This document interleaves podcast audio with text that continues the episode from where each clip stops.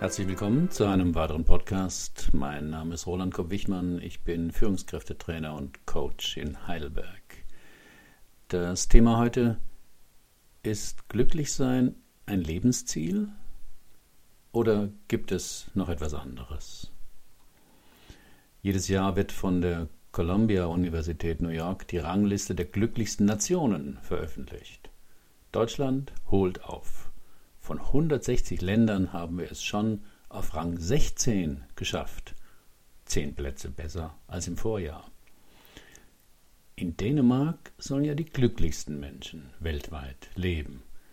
Und schon Otto Walkes wusste, Dänen lügen nicht. Wenn man von Menschen in einer Umfrage wissen will, was glücklich macht, dann kommt da eine weichgespülte, politisch korrekte Liste raus mit Sachen wie Gesundheit, Partnerschaft, Familie, Menschen, eine Aufgabe, Kinder, Beruf, gähn. Angesichts schrecklicher Terrormeldungen im Wochenrhythmus und genauso häufiger Warnungen von Donald Seehofer, dem kommenden AfD-Vorsitzenden, wollte ich zum Thema Glück und wodurch es gefährdet wird, etwas schreiben. Im September 1942 wurde Viktor Frankl, ein bekannter jüdischer Psychiater und Neurologe in Wien, mit seiner Frau und seinen Eltern verhaftet und in ein Konzentrationslager der Nazis transportiert. Drei Jahre später, als sein Lager befreit wurde, die meisten seiner Familie, darunter seine schwangere Frau, waren ermordet, aber er, Häftling Nummer 119.104, hatte überlebt. Nach seiner Entlassung verfasste er in neun Tagen ein Buch, das ein Welterfolg werden sollte. Er beschrieb darin, was der Unterschied war zwischen denen, die überlebt hatten, und denjenigen, die im Lager umgekommen waren. Den Unterschied hatte er mit eigenen Augen gesehen. Jene, die selbst in den schrecklichsten Umständen eine Bedeutung für sich, einen Sinn sehen konnten, waren weit weniger anfällig für Leiden als diejenigen, die das grausame Treiben der Nazis als Opfer sinnloser Umstände interpretierten. Zitat Alles kann einem Menschen genommen werden, außer einer Sache, schrieb Frankl, nämlich die Haltung in einer bestimmten Situation, den eigenen Weg zu wählen. Zitat Ende. Frankl arbeitete als Therapeut im Lager und sprach dort mit zwei Männern, die beide hoffnungslos waren und an Selbstmord dachten, weil sie nichts mehr vom Leben erwarteten. Er schreibt, Zitat, es ging darum, ihnen begreiflich zu machen, dass es da noch etwas gab, das auf sie wartete, was das Leben von ihnen erwartete. Zitat Ende. Für den einen Mann war es sein kleines Kind, das damals in einem fremden Land lebte, für den anderen, einen Wissenschaftler, war es eine Reihe von Büchern, die er noch fertigstellen sollte. Diese Einzigartigkeit in der Bedeutung, die jedes Individuum unterscheidet und jedem Leben einen unverwechselbaren Sinn seiner Existenz verleiht, hat einen enormen Einfluss. Wenn dem Einzelnen bewusst wird, dass seine Person unersetzlich ist, kann für einen Menschen die Verantwortung, die er für seine Existenz hat, spürbar werden. So ein Mensch, glaubte Frankl, wird niemals in der Lage sein, sich umzubringen. Heute scheint der Gedanke einer Verantwortung, die über das individuelle Selbst hinausreicht, im Widerspruch zu unserer Kultur zu stehen. Das Verfolgen und Erreichen des individuellen Glücks ist viel näher als die ominöse Suche nach dem Sinn. Doch Frankl schrieb dazu schon recht früh, Zitat, Glück kann nicht verfolgt werden, sondern muss erfolgen. Man muss einen Grund haben, um glücklich zu sein. Zitat Ende.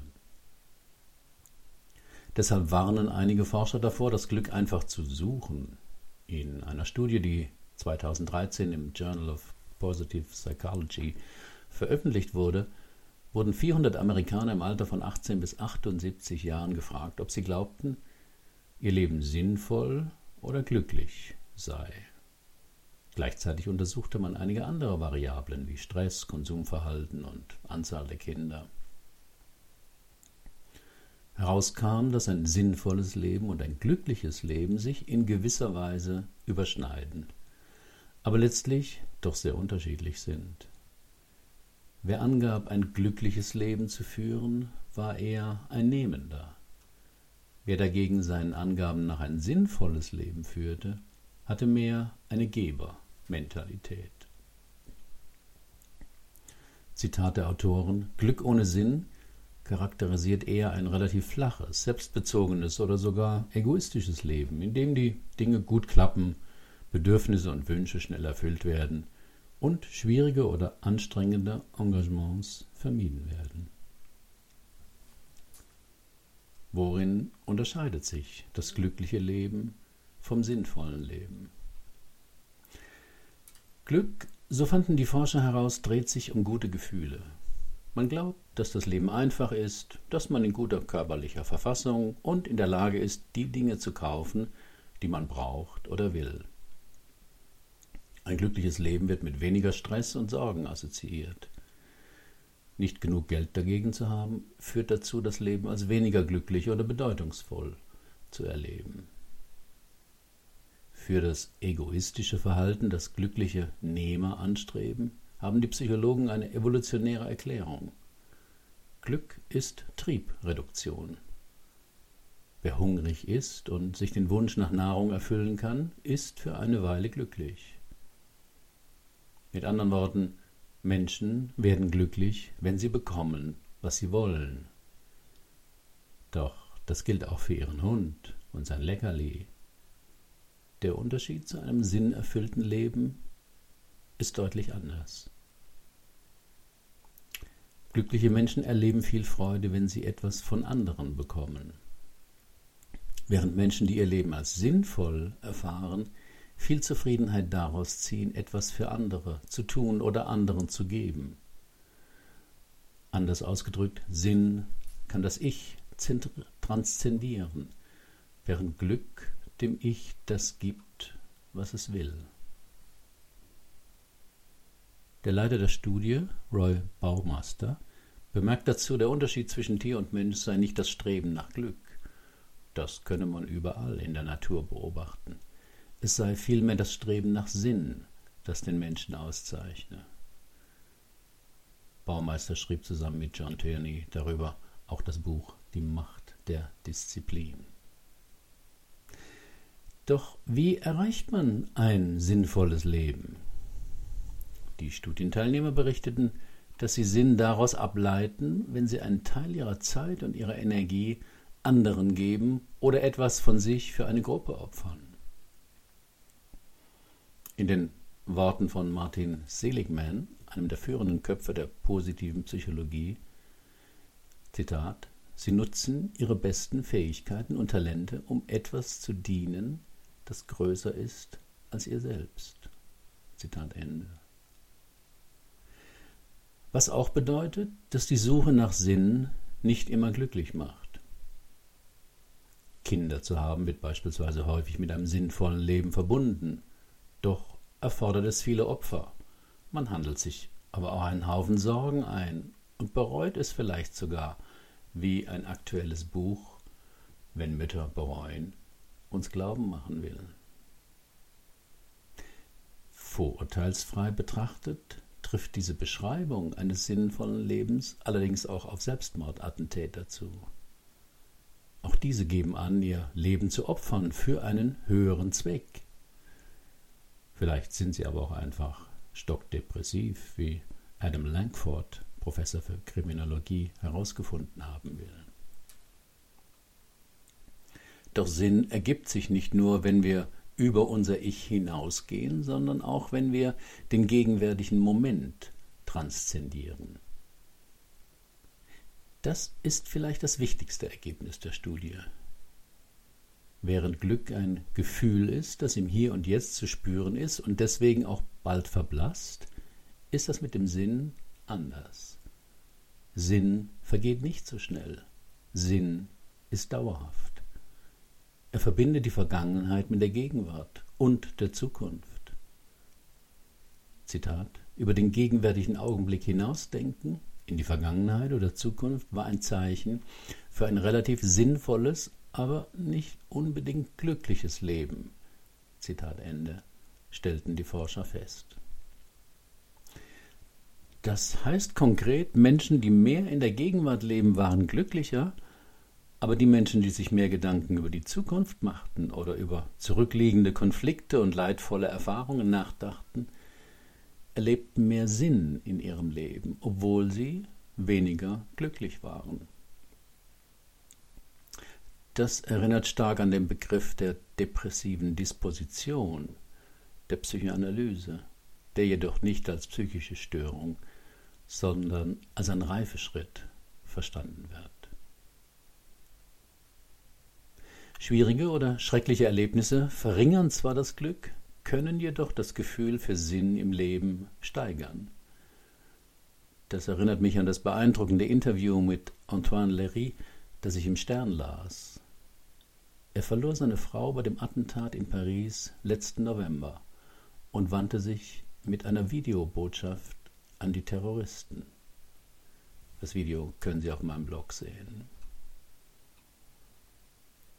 Wenn es im Leben überhaupt einen Sinn gibt, schrieb Frankl, dann muss es auch im Leiden Sinn geben.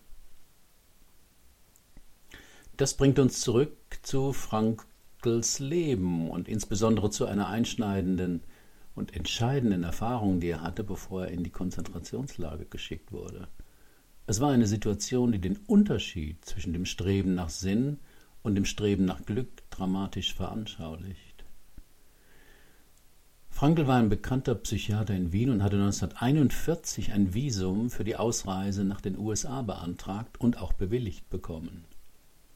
Die Nazis hatten schon mit den Judenverfolgungen begonnen und er wusste, dass es nicht lange dauern würde, bis die auch seine Eltern ins Konzentrationslager schicken würden. Wie sollte er sich entscheiden? Auf der einen Seite als frisch verheirateter Mann mit einem USA-Visum in der Hand, wo eine glänzende Karriere möglich war. Oder sollte er mit seinen Eltern ins Lager gehen und ihnen dort zur Seite stehen? Was für eine schwere Entscheidung.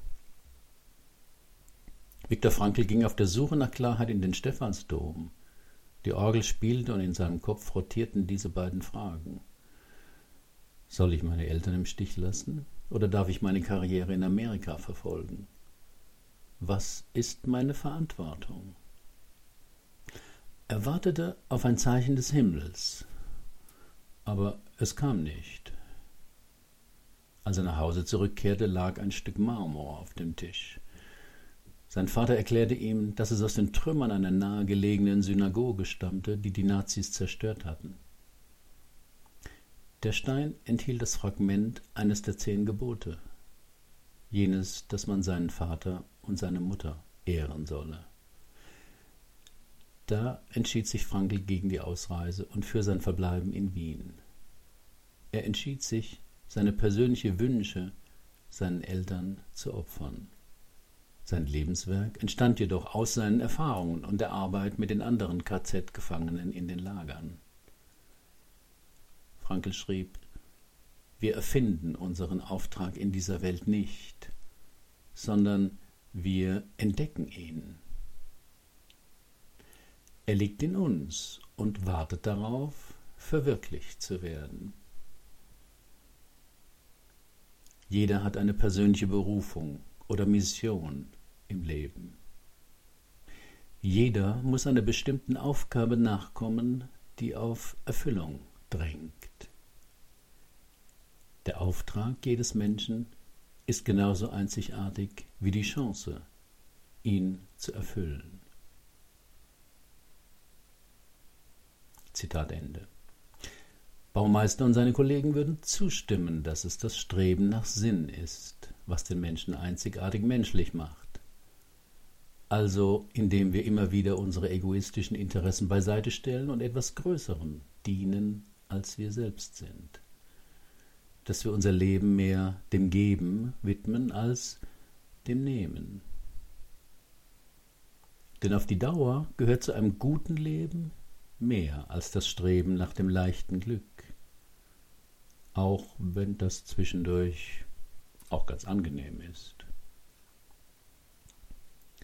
Was gibt Ihrem Leben Sinn? Herzlichen Dank für Ihre Aufmerksamkeit. Bis zum nächsten Mal.